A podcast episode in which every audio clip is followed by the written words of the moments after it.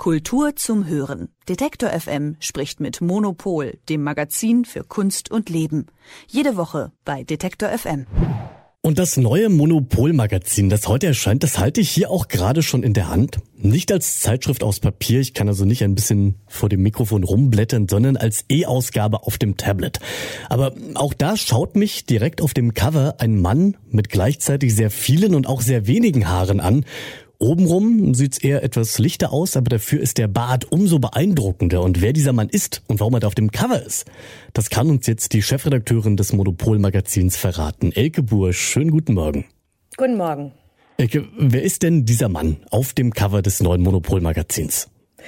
Das ist einer der äh, abenteuerlichsten Künstler der Gegenwartskunst. Das ist Julius von Bismarck, ähm, der heute in der Berlinischen Galerie ist eine große Einzelausstellung eröffnet, was richtig gut ist, weil das ist ein, äh, einer der prägenden eigentlich Künstler aus Berlin auch, wo ich denke, das ist super, dass er jetzt hier auch eine große Ausstellung bekommt.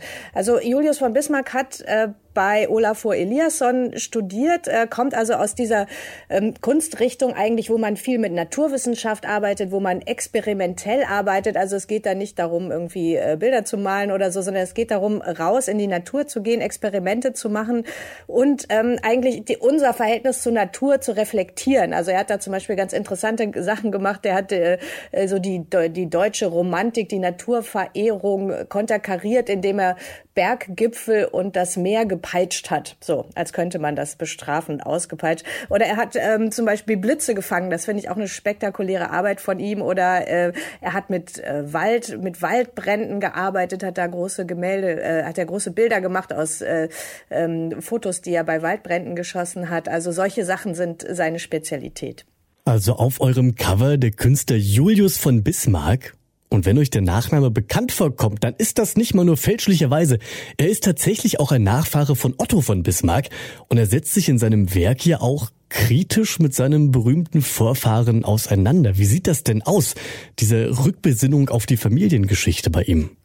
Nein, das ist ja, glaube ich, etwas, wenn man mit so einem Namen durch die Welt läuft, dann wird einem das ja ständig gespiegelt. Ähm, alle Leute äh, wollen immer wissen, äh, was ist sein Verhältnis zu ihm und so weiter. Das heißt, dass und er hat das in seiner Kunst aber bislang äh, nicht gemacht. Aber das ist jetzt diese ähm, äh, jetzt diese Ausstellung zeigt halt zum ersten Mal sehr konzentriert seine Auseinandersetzung mit der Familiengeschichte. Also Otto von Bismarck wird ja heute auch sehr kontrovers gelesen. Für die äh, einen ist er vielleicht immer noch der äh, Nationalheld, der das der große Staatsmann, für andere ist er ein Nationalist, der letztlich die Katastrophen des 20. Jahrhunderts vorbereitet hat. Äh, was, was definitiv äh, war er der Vorsitzende der sogenannten Kongo-Konferenz, äh, die die Aufteilung der, äh, der Welt praktisch äh, nach dem Willen der Kolonialmächte beschlossen hat und äh, unendliches Leid hervorgebracht hat. Das heißt, dass im Zuge der Aufarbeitung der Kolonialgeschichte jetzt auch Bismarck neu in den Blick kommt. Und er selber recherchiert sehr viel zu Bismarck und äh, bei seinen Reisen ist ihm das auch immer wieder passiert. Da kommt er irgendwo hin und dann sagt ihm jemand, das hier ist die Bismarcksee und denkt dann, er findet das ganz toll. Aber er findet das überhaupt nicht toll, sondern er, er meint halt, dass solche, äh, also solche äh, Landmarks auch umbenannt werden sollen. Das, also er ist auch sehr aktiv in dieser Umbenennungs, äh, ähm, äh, bei diesen Aktivisten, die auch in Berlin wollen, dass Bismarckstraßen nicht mehr Bismarckstraßen heißen. Er möchte nicht, dass überall ein Bismarck-Denkmal steht.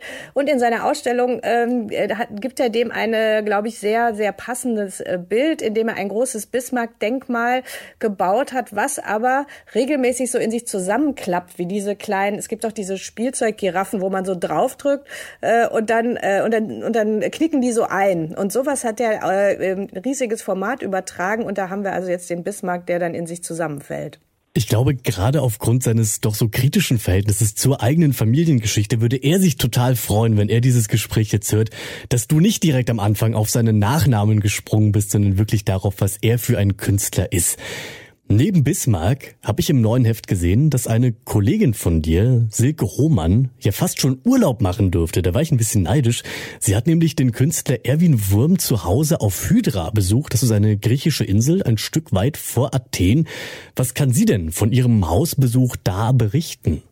Hydra ist ja so ein Mythos. Äh, das ist eine Insel, wo nichts verändert werden darf, also wo ganz starke Denkmalschutzbedingungen gelten. Das ist eine ganz schöne Insel ohne Autos, was ja immer das alles Allertollste ist, wenn man irgendwo ist, wo es keine Autos gibt. Und da sind halt alles diese weißen, äh, klassischen griechischen Inselhäuser. Und da hat Erwin Wurm eben auch ein Haus. Das ist äh, äh auf Hydra, hat auch Leonard Cohen gewohnt und so. Das ist so eine Künstler- und Künstlerinnen-Insel. Es gibt da auch äh, jedes Jahr, jetzt auch im Juni wieder, ähm, äh, gibt es da eine Ausstellung, die der Sammler Dakis Ioannou da veranstaltet im sogenannten Slaughterhouse, wo sich die ganze Kunstszene versammelt. Das heißt, das ist so eine Kunstinsel und äh, äh, Erwin Wurm hat da eben auch ein Haus und Silke hat sich angeschaut, wie er das zu einem, äh, zu, ja, zu seinem Haus einfach gemacht hat und wo, da sind natürlich auch ganz viele Kunstwerke. Also es ist ehrlich gesagt schon ziemlich witzig. Also er hat da so einen Pool und dann äh, ist da so eine von seinen Gurken, die dann da Wasser, Wasser spritzt in den Pool und so. Also man hat halt überall so lustige Erwin Wurm Kunstwerke und das, äh, ähm, ja, ich muss auch sagen, wenn man sich das anschaut, möchte man gerne mal vorbeifahren. Ja, mal an einem Pool sein, wo eine kleine Gurke Wasser spritzt. Für mich gibt es auch wenig Schöneres in der Vorstellung. Also ein paar Themen, die haben wir jetzt schon angerissen. Noch viele mehr sind zu finden im neuen Monopolmagazin. Und Elke, ich weiß, du als Chefredakteurin, du könntest uns jetzt wahrscheinlich alle Artikel empfehlen. Aber wenn du dich einschränken müsstest, was ist denn für dich noch so ein kleines persönliches Highlight?